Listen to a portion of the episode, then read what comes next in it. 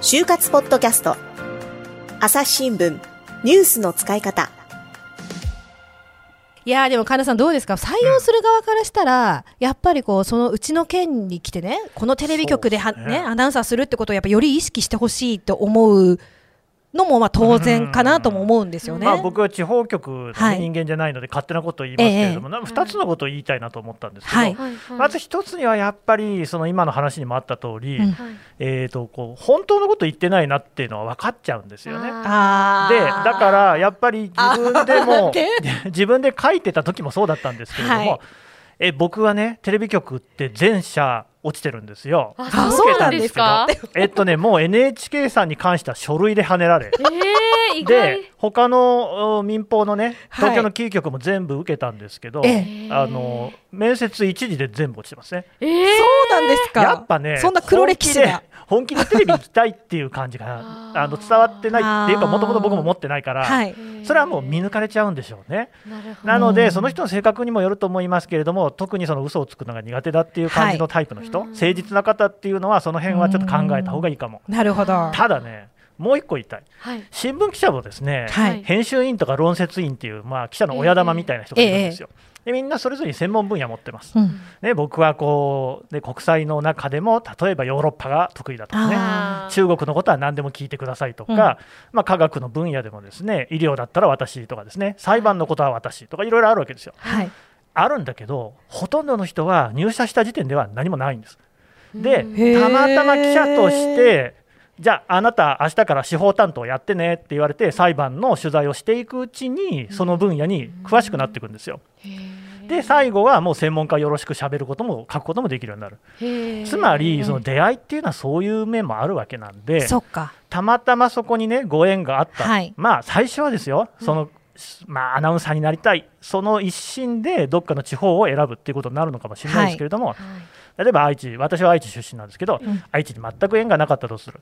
だけれどもそこに局に受かりたいっていう気持ちでじゃあ名古屋城のいいところをね自分で考えてみるとかっていうところから本当にこう愛知県のことを好きになってくれればそれでいいわけですよ。なるほど。いや、おっしゃる通りですよ。もう私が言うことないっていうくらい、神田さんが全部解説してくれたんですけど、い、や、本当にその、行ったことがない県であったとしても、はい。行ったことがない場所であったとしても、はい。そこで自分がアナウンサーをやるってことを想像して、調べたり、あの、知ろうとしたり、好きになろうとしたかどうかはい。っていうところは、やっぱり伝わると思うんですよね。そうですね。そう。でね、私がね、自分の苦い話を、経験の話をすると、あるテレビ局、私もアナウンサー志望だったって話は何度かしたことがあると思うんですけど、はあのカメラテストで、うん。もう山口県の県だったんですけど、カメラテスト一番最後に、それでは、ここえ最後ですと、これで最後の質問ですと、はい。最後に山口の人たちに向かって語りかけてくださいって言われたんですよ。えー何それ。えー？と思って、で、私それまでさっき神田さんおっしゃっていたような、山口県ってこういうこれ、これこれこういう名産がありますよねとか、フグのことをフグって呼ぶんですよねとか、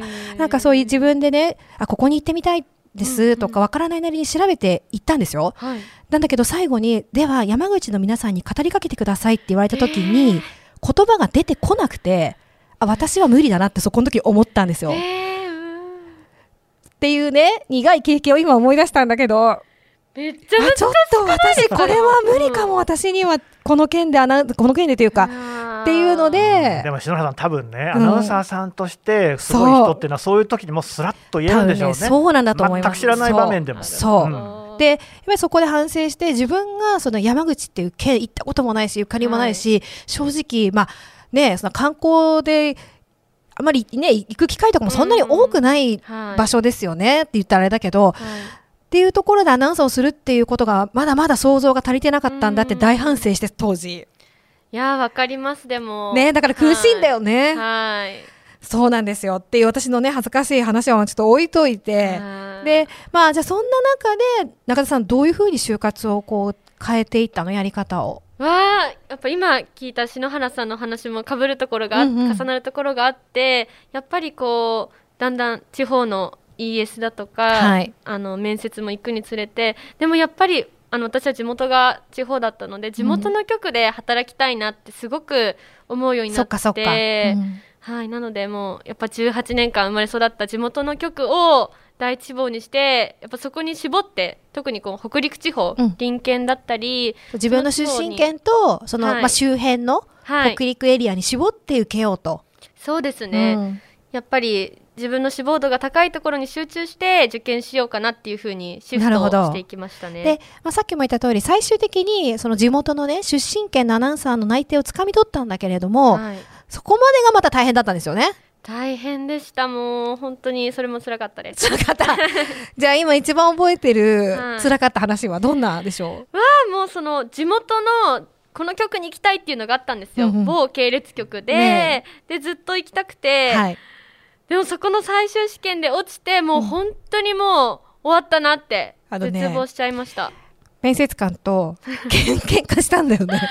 まあそうなんですか喧嘩とじゃないいうか。なんというかそのちょっとねイラッとする質問とかがあって 私ちょっと切れやすいのもあるんですけどなんだろうやっぱ地方局の役員面接って独特の雰囲気というのがあって、うんなんかこうやっぱ役員でも位が上がっていくとみんななんだろうこう偉いんだぞっていうような ちょっと言い方が悪いんですけどそういうオーラのおじさんがたくさんいらっしゃるんですね。なるほど。うん少なくとも中田さんはそう感じたと。そうなんですよ。でも本当に最終面接とかもうどの試験でも毎回聞かれたんですけど、うんあなたは協調性がありますかって毎回聞かれるっていう。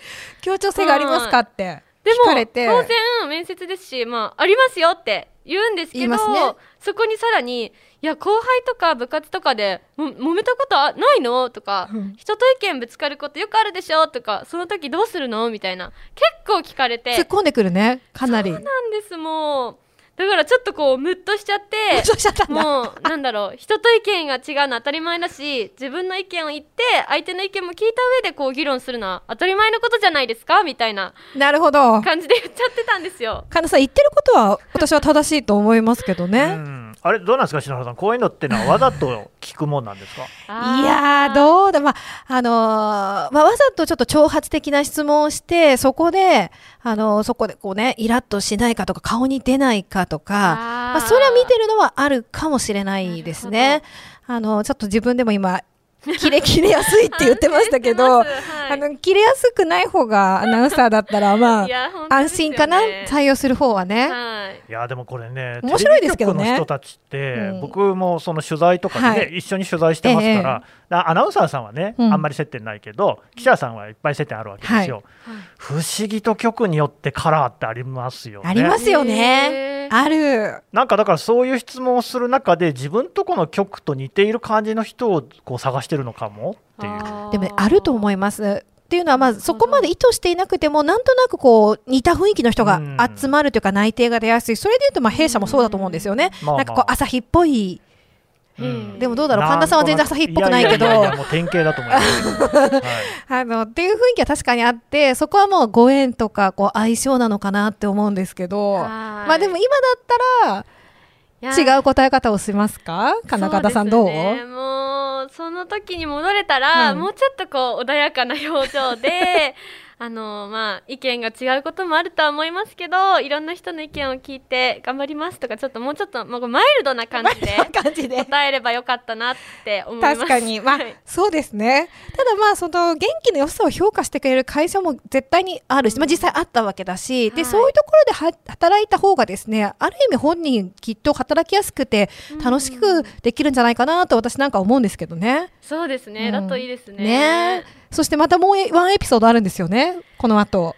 まあそうなんですそれでうん結局まあそういった受け答えをしてるので結果はダメだったんですよダメだったね。でもうメールでこうピコンとあのーご結果連絡がお祈りいたしますというお祈りメールが来て。でいやでもすっごく私その局に入りたくてもう2年生くらいの時からインターンにも参加してて、でも一個上の学年とってことだよね。そうなんですもうでそこで行っててそんなにこうもうあの人事の人にもだからもう顔も覚えられてて、うん。試験の終わりとかに「お疲れ様中田さん」って言われたりしてたくらいだったので、うん。もうどうしてもそこで決めたかったのに 最後メールだけででもこれはいても立ってもいられなくて、うん。人事の方に電話して あのどこがダメだったんでしょうかってこう聞く聞いて次に生かしたいのでって言ったらもうなんか、まあ、今年はねご縁がなかったんだよみたいなあっさりでほんとへこんだんですけど、うん。電話したんだ。しましたよ。どこがダメだったんですかと。はい。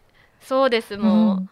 全然あのねはっきりとしたことは言われなかったんですけど自分の中でやっぱりそういうムッとしたり、うん。受け答えとかもねもう ねやっぱ見られてるんでしょうね。そっか、まあ、相性もあると思うけどね。はいいや、私の中でね、あの、落ちた時に人事に電話したっていうのは、私を含めて3人目ですね。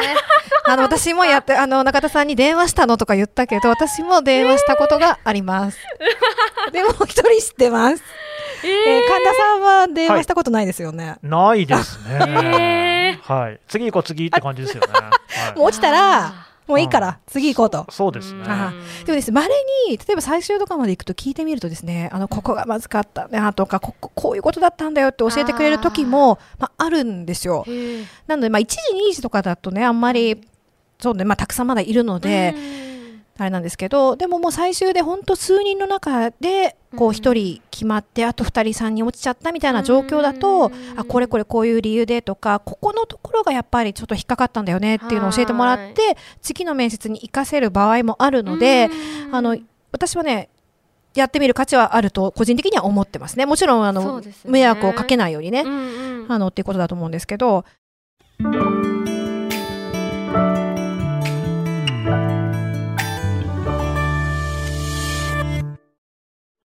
朝日新聞ポッドキャストニュースの現場から。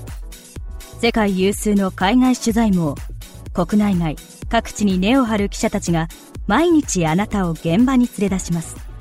音声で予期せぬ話題との出会いを朝日新聞ポッドキャストニュースの現場から。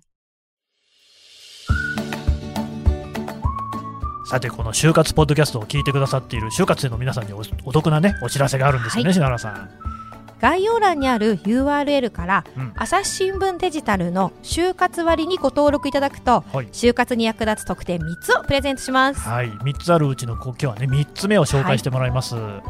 エントリーシートの趣味特技欄で、もう悩まなくて OK 内定者の実例100をプレゼントしたいと思います。100はい。うん。エントリーシートにではにはですね趣味特技という欄があって、こちら文字数は少ないんですが結構大事なんですね。へで書き方一つで差がつきますので、ーうん。じゃあでもどんな風に書いたらいいのか皆さん分かりやすくご説明しようと思ってですね、うん。私が過去に添削した学生のエントリーシートをうん。全部見返しまして、ほう。その中で内定者の例を100個集めました。これは知りたいですね、うん。あのまあ、今回ね特典3つご紹介しましたけれどもこれ全部あの概要欄のところから申し込んでいただきますのでぜひよろしくお願いします、はい。皆さんの就活がうまくいくように全力で応援していますそれではまた次回お会いしましょう。この番組へのご意見ご感想を投稿フォームで募集しています。概要欄の URL からぜひお寄せください。ツイッターやメールでも受け付けています。ツイッターでは番組情報を随時紹介しています。アットマーク朝日ポッドキャスト。朝日新聞ポッドキャストで検索してみてください。